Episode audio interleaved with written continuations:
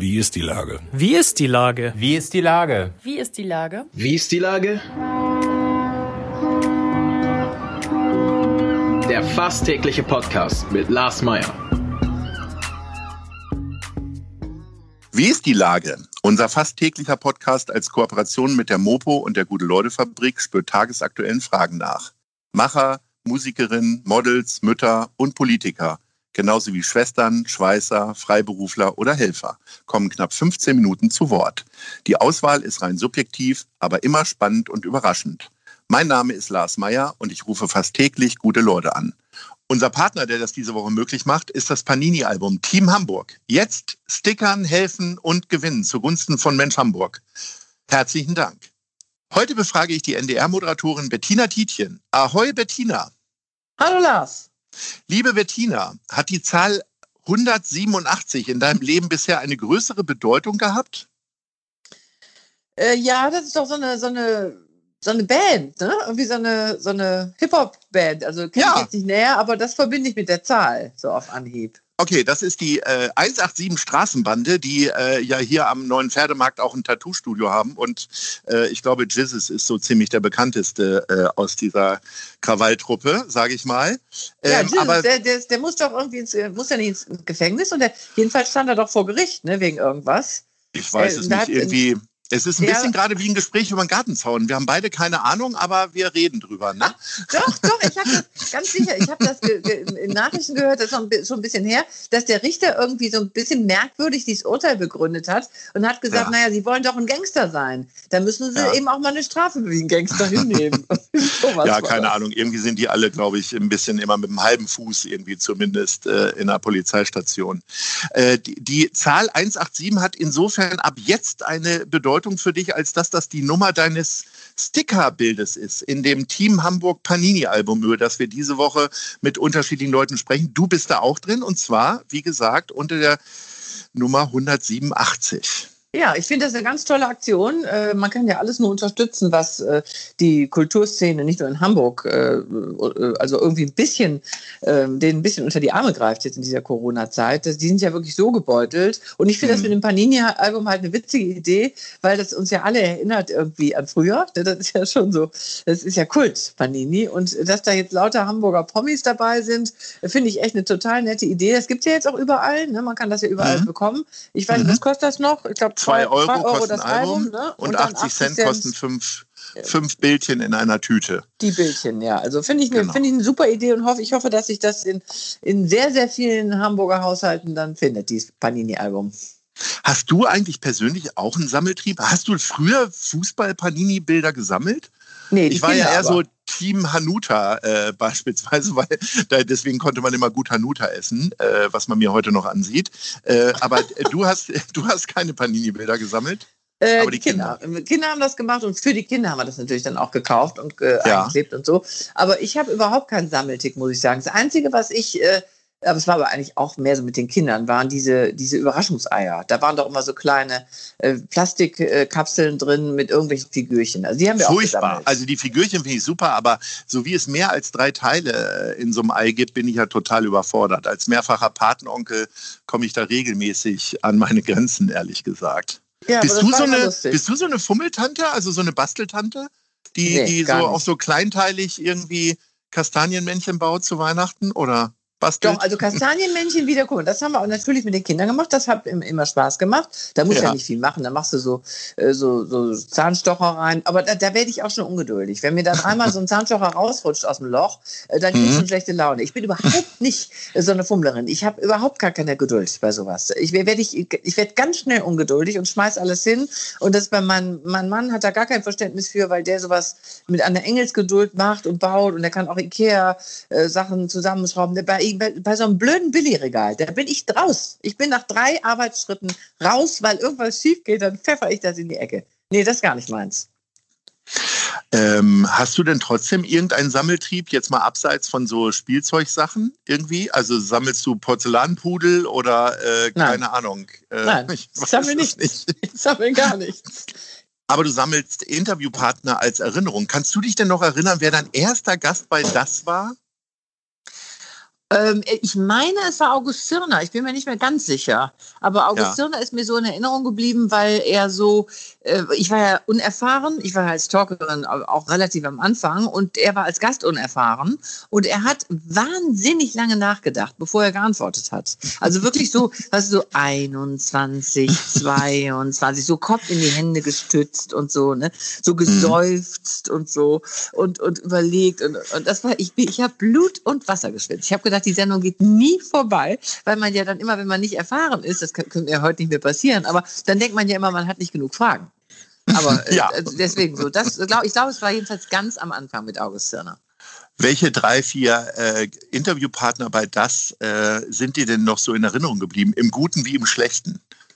Also die Höhepunkte sind im Nachhinein für mich natürlich die Legenden. Also die, die, die leben ja alle nicht mehr. Roger Moore, äh, Peter Ustinov, Inge Meisel, ähm, Maximilian Schell, Rainer Geißler auch. Also lauter solche Leute, die, die einfach äh, unglaublich weise auch sind und, und so viel, so viel mitgebracht haben, einfach an Stoff auch aus ihrem bewegten Leben. Ne? Mit denen da zu sitzen und zu reden, das waren für mich schon unvergessliche Momente. Mit Michael Gorbatschow habe ich auch mal interviewt. Der kam aber nicht aufs rote Sofa, weil der plötzlich krank wurde. Bin ich zu ihm ins Hotel gefahren, habe ihn äh, befragt. Und also Mhm. das sind so Sachen, die vergisst man nicht. Ne? Aber äh, natürlich waren äh, auch sehr, sehr viele andere dabei, die, mit denen ich auch tolle Gespräche geführt habe, die aber vielleicht gar nicht unbedingt prominent waren. Das muss man Mhm. auch mal sagen. Wir haben ja wirklich eine sehr, eine, eine ganz interessante Mischung immer in dieser Sendung. Also man muss nicht reich und berühmt sein, um da eingeladen zu werden. Man muss einfach was zu sagen haben. Das kann auch genauso gut dann die Vorsitzende des Deutschen Ethikrates sein oder es kann ein Politiker sein oder es kann auch jemand sein, der im Rollstuhl die Wüste durchquert hat. Also das ist wirklich so eine Bandbreite, das ist einfach immer wieder toll. Ich freue mich jedes Mal wieder auf die Sendung, weil es nie gleich ist. Ne? Es, es hat, birgt immer irgendwelche Überraschungen. Und für mich so als negativ, aber in Anführungsstrichen negativ, herausragend, das habe ich aber auch schon öfter erzählt, aber es ist einfach witzig, war Manny Kals, weil ich habe ja gar keine Ahnung Oh. vom Fußball bekanntlich. Mhm. Und Manny Kals äh, war ja Bananenflanke, ne, bekannt für die, glaube, So viel weißt du. Ne? Ja. Das weiß ich mittlerweile. Er war ja schon mehrfach bei mir. Aber also beim ersten Mal habe ich mich vorbereitet. Ich hatte den Namen noch nie gehört und habe dann gelesen, habe gesehen, er hat den Spitznamen der Schweiger. Und da dachte Mhm. ich, komisch, ne? Wie, wieso der Schweiger? Und du, als die Sendung losging, wusste ich aber nach fünf Minuten, du's. warum der so hieß, weil der nämlich keinen Satz, keine Antwort hatte, mehr als drei Wörter. Also, äh, also dass er nicht nur Ja und Nein gesagt hat, war alles. Und das war natürlich für mich auch so, ich habe, ich wusste auch gar nicht mehr, was ich fragen sollte, weil ich ja von Fußball keine Ahnung hatte. Also ich konnte jetzt nicht irgendwelche Fachfragen stellen. Und er lächelte immer ganz freundlich und sagte immer nur, ja, mhm, sehe ich auch so. Ja, so war das. So, solche Antworten. und beim zweiten Mal war er dann aber total locker, weil er mich dann schon kannte und dann konnte man sich schon ein bisschen entspannen. Da waren wir Da auch hat er sechs Wörter benutzt ne? pro Satz. Ja, da hat er, da hat er schon etwas längere, längere Sätze gemacht. Ich kann mich erinnern an eine Sendung, äh, wo Klaus Kinski Alida Gundlach aufs Knie gefasst hat. Äh, hat denn mit dir auch mal jemand geflirtet? Also das Ja. war ja kein Flirten, das war ja schon tätlicher Angriff. Das, das war wirklich ein Angriff. Ich habe gerade Erlieder noch in der Sendung gehabt. Da hat sie noch gesagt, wie unsympathisch der war, der Ja. Klaus Kinski. Dass sie auch Angst davor hatte vor, vor diesem Gespräch. Äh, nee, so, also sowas in der Art jetzt nicht, aber doch flir geflirtet haben schon viele mit mir. Ich, mir fällt immer so eine lustige Geschichte mit Uli Tuko ein. Der hatte mir, äh, der hat mir so Blumen mitgebracht und habe ich gefragt, was ist denn das? Dann meinte er, ja, das ist ein äh, Aphrodisiakum. Das ist, ist irgendwie Salbei und das kann man essen und das hat dann auch seine, tut dann auch seine Wirkung. Und dann haben wir beide in der Sendung von diesen Pflanzen, die da in der Vase auf dem Tisch standen, was abgepflückt und gegessen. Und dann hat er sich am Ende der Sendung hat er sich auf mich draufgeworfen. Das war auch sehr lustig. Also, ja, ich habe auch mal einen, äh, ich habe mal, ich habe mit Rainer Langhans und und seine, einer von seinen Lebensgefährten, den habe ich mal im Bett gesessen, von wegen Kommune und WG. Mhm. Und haben wir, haben, die habe ich im Bett interviewt. Also wir hatten, wir haben auch schon manchmal so Situationen versucht äh, äh, zu schaffen, die schon ein bisschen anders waren. Ah, ich weiß noch, mit dem, wie hieß er denn nochmal, der, der, Sänger, mit dem, der so eine komische, so eine Frisur hat wie Gabriele Krone-Schmalz, der auch so ganz bekannt. Wie heißt der nochmal? Der so ein, so ein Spitz, so ein Oh. V, ähm, ach, so ein? Schmalzsänger.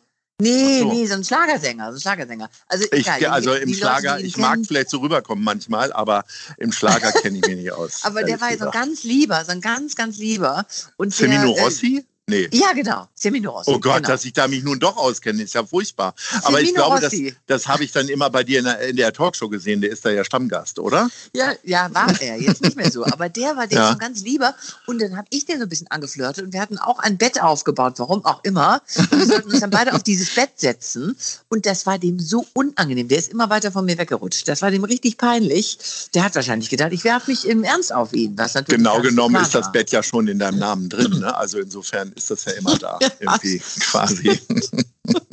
Sag mal, du hast gerade eben von den sogenannten Normalos gesprochen. Ähm, Gab es da mal Leute, die dich so inspiriert haben, dass du da einfach nochmal dem nachgegangen bist? Oder äh, keine Ahnung, hat dir äh, jemand was von einer äh, äh, Weltumsegelung gesprochen und du hast angefangen mit Segeln oder äh, du hast ja großes Hobby Camping. Äh, ist das etwas, was du, wo du selber drauf gekommen bist oder hat dich vielleicht sogar ein Gast drauf gebracht? Nee, das mit dem Campen, das ist, kommt durch meinen Mann. Also das ist Mhm. eigentlich, mein, weil mein Mann Surfer war und hatte so einen alten, selbst ausgebauten VW-Bus, als wir uns kennengelernt haben. Dadurch hat das mit dem Campen angefangen. Aber übrigens machen wir neue Folgen von Tietjen Camp. Das möchte ich an dieser Stelle kurz erwähnen. Ich habe ja so eine Sendung. Tietjen Camp und da machen wir sechs neue Folgen dieses Jahr. Da freue ich mich schon sehr drauf. In unserem Lieblingssender, dem NDR Fernsehen. Dem NDR-Fernsehen, genau. Nee, aber äh, mit dem, äh, worauf mich ein Gast gebracht hat, und das ist wirklich eine wichtige Geschichte, äh, ist Karl-Uwe Steh.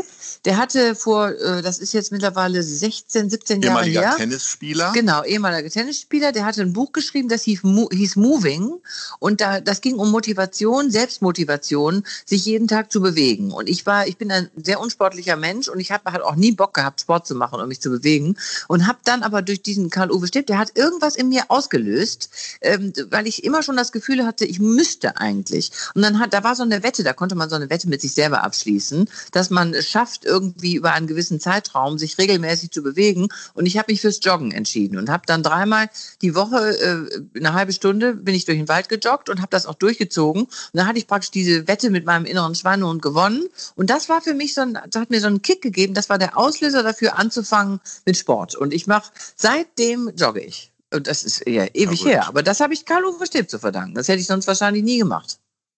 Man hört ja immer mehr Leute, die davon sprechen, dass sie äh, 10.000 Schritte jetzt am Tag machen Ja. als mentalen Ausgleich. Machst du das auch? Mach Zählst du auch Mach die Schritte? Auch. Ja, aber noch nicht so lange. Aber jetzt momentan sind wir sehr konsequent, mein Mann und ich. Wir, also ich hetz, ich jag den jeden Tag raus und dann äh, gehen wir und gehen wir. Und ich gucke immer auf mein Handy. Das Fatale ist nur, dass mein Mann viel kleinere Schritte macht als ich. Und der hat immer viel mehr Schritte. Wenn ich, also wenn ich Frechheit. 7000 habe, dann hat der schon 11.000. Das ist doch nicht Ich glaube, du kannst, ein kleiner Tipp, ich glaube, also in meiner App kann man die Schrittlänge einstellen. Du könntest da jetzt einfach mal äh, so 20 Zentimeter Schritte einstellen, dann hast du auf einmal viel mehr. Aber also ist ja zumindest, um, da, zumindest um deinen Mann zu irritieren. Du kennst ja dann die grausame Wahrheit. Ja, das stimmt. Also gestern muss ich sagen, hatte ich 15.000 fast, weil ich äh, erst gejoggt bin, äh, siebeneinhalb Kilometer und dann noch äh, spazieren gegangen. Also ich bin ganz stolz auf mich. Es, wenn das so weitergeht, dann äh, naja, hoffe ich, dass ich vielleicht auch ein bisschen abnehme. Das ist ja eigentlich mein Fernziel. Ne? Naja, äh, äh, apropos abnehmen, äh, wir, wir müssen jetzt irgendwie die Sendung äh, abnehmen bzw. beenden, weil wir sind Ach, schon tatsächlich durch. Und äh, wir beide gehen ja jetzt äh, tatsächlich da, wo wir sind, in den Kiosk und holen uns das Team Hamburg Panini-Album. Und ähm, Selbstverständlich. äh, wenn du mein Bild im äh, Panini-Tütchen findest, dann, äh, dann kriegst du eine Flasche Sekt von mir. Wollen wir das so machen? Ja, gut, dann Ja, sag ich dir ich Bescheid. habe oder? tatsächlich auch ein Bildchen drin. Oh Gott, hört sich das jetzt eitel an, dass ich darauf hinweise, aber äh, es fiel mir gerade so auf hier. Wie findest du dich denn besser, mit oder ohne Maske? Äh, ohne Maske, auf jeden Fall. Auch im richtigen Leben finde ich mich ohne Maske selber gut. Ich bin aber kein Maskenverweigerer, sondern mache das jetzt gern auch im Sinne der Allgemeinheit. Das Lässt war das Wort zum Sonntag. Natürlich. Und es ist ja auch so, kennst du den Gag als äh, kleinen Abschluss nur, Mhm. den Gag, dass sich zwei treffen und, äh, und sich nicht erkennen und dann setzen sie die Masken auf und sagen sie, ach du bist es, Karl-Heinz, jetzt erkenne ich dich erst. Also ohne Maske äh, weiß man schon gar nicht, um wen es sich handelt. Ja, sehr gut. Also, liebe Bettina, es war wieder eine große Freude und ähm, ich hoffe, wir sehen uns dann äh, nicht nur im Panini-Album Team Hamburg. Ja, Ahoi. hoffe ich auch. Hoffe ich auch. Tschüss. Tschüss, Lars. Ciao. Dieser Podcast ist eine Produktion der Gute-Leute-Fabrik und der Hamburger Morgenpost.